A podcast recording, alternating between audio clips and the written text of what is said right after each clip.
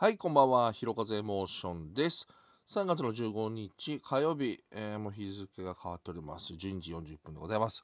えーと、昨日はですね、えー配信しませんでした、えーなんで配信しなかったかというとですね、一回撮ったんですね。で、まあ、撮ると大体やっぱり、ね、一回を聞き直しますけども、あのなんか全然面白くなくて、この話聞いて面白いかなと思ったんで、ボツにしちゃいましたね。で、じゃあもう一回撮るかと思ったんですけども、まあ眠くなりましたね。はい。まあそんな、ちょっとね、えー欲が出てきた証拠じゃないでしょうか。はい。というわけで、今日はね、あのー何の話題かと言いますとですね、えーこないだですね、えーと、山下久美子さんの、えーソフィアっていう、えー作品ですね、の、えーレコード買ったんですね、レコード。うん、あ、違うな。買ったのは だいぶ前だ。で、あの聞こうと思って聞いたんですよね。ほんで、なんとなくちょっとそのソフィアについて知りたいことがあって、えーっと、調べたんですね。そしたら、まあ、ウィキペディアかなんかで調べたのかな。したら、6曲目かなんかに、えーこっちを向きよソフィアっていう曲ですね。まあそのアルバムで言ったら、まあアルバムタイトルがソフィアですからね。まあこっちを向きよソフィアは、まあ僕も大好きな曲なんですけど、まあ一応メインの曲なんじゃないかなっては思ってたんですけど、で、それが、えっ、とね、6曲目かなんかにあったんですね。で、6曲目か、なんかすごい中途半端だなと思って、あ、そう、そう思、先にそっちを調べたのかな。そんで、レコードをちょっと聞いてみよう。レコードしかちょっとないんで、CD ないんで、レコード聞いてみようかなと思って、まあ、こっちを向きをソフィア聞きたくて、レコード出したら、なんとその、こっちを向きをソフィアが、B 面の1曲目だったんですね。あ、そうかと。こういつの間にやらはこう自分のなんつうか脳みそがあの CD 的な配列になってて、まあ、全体の中の6曲目と思ったんですけどもこれレコードになると B 面の1曲目ってなるとまあとりあえず A 面行ってじゃあ B 面の1曲目にちょっとメイン持ってきちゃおうかみたいなこれはこれでねちょっとメインの見せ方がやはりレコード的というかあそうかそうかと。ああレコードだもんなと思って、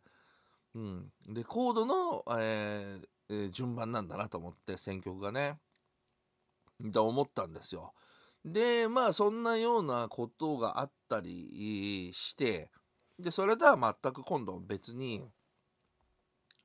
その、C、今レコードがねすごい売れててなんか売り上げがなんか何年かの倍ぐらいになってるみたいなあのまあ若い方もねレコード買われてるんでしょうね。でまあそんな中僕もねあのレコードを一回ちょっとねあの諦めてましたけどまたレコード買い直して、えーいた時にそんなニュースが届い届いてきてまあ確かにねちっちゃいレコード屋さんもなんかいっぱいあったりとかね。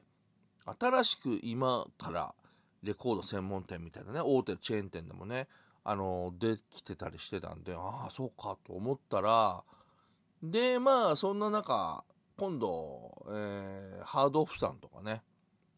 いわゆるそのそういうところに行くと CD がねこれまた今べらぼうに安いんですよ。もうかつての名盤がもうなんか330円ぐらいとかでこれ見ちゃうとこれ CD やっぱりこの値段でこれ買えるのかと思うと最近はもう CD もあの買っててでレコードはねやっぱね、えまあかつてのこう給付が再発されてっていうのは結構多いんですけどそうするとやっぱ高いんですよね。うん。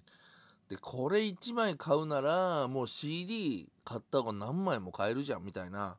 のもあって結構今更ながら、えー CD 買うなんていうか率がかなり上がってましてそんでまあそれねあのー、いいことだなと思って、まあ、まあ盛り上がることはねいいことでやはりなんというかねまあ何かしらの理由みたいな当然あるんでしょうけどで僕がそこで気になったのはやっぱり僕なんかもその音楽っていうのはまあ昔というかアルバム単位でねやっぱ聴いてたっていうイメージがあってアルバム1個まあヒット曲があり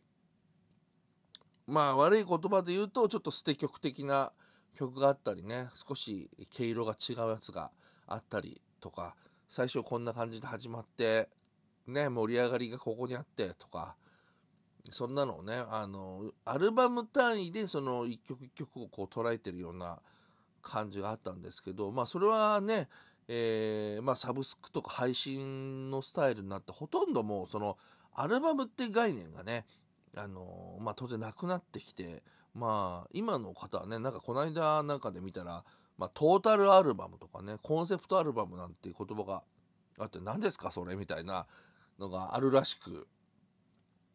やっぱり好きな曲を聴いてみたいな。まあその分ね、えー、まあ、プレイリストっていう概念が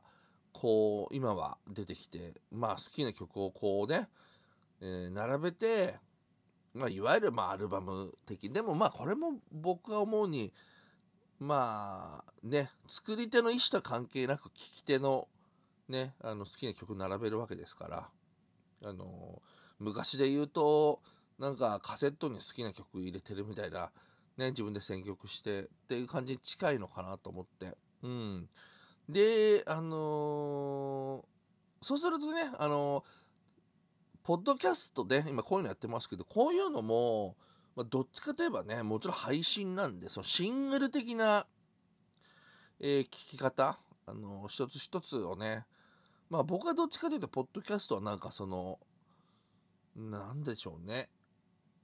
なんかちょっとこう週刊誌というか漫画的なね、うん、毎日こう出てくる漫画みたいなイメージあって特に昔は短い番組とかやってたんでなんか新聞に載ってる4コマ漫画みたいななんかそんな気持ちで結構やってたんですけどうん。でまあある日それは昔そんな感じに気づいてちょっとこうアルバム的に作ってみたいなとかまあちょっとその時はま雑誌あいろんなこう企画がこう合わさって一個の読み物になってるみたいなイメージで、まあ昔、その、師匠次第っていうね、えー、ポッドキャストを作ったんですね。1回で、えー、1時間半ぐらいあって、その中にまコーナーがね、こう、つないであるみたいな。結構ね、1年やりましたけど、なかなかあれはちょっと自分的にも、あの、新しかったんじゃないか。ああいう感じの体裁でやってる方は、今見てない。今、かつて、今でも見てないですね。まあ僕はあまり 調べてない、もう調べてないんでね、やってる方いらっしゃるのかもしれないですけど、まあ、2000、えー、何年か忘れちゃいましたけど、11年ぐらいか、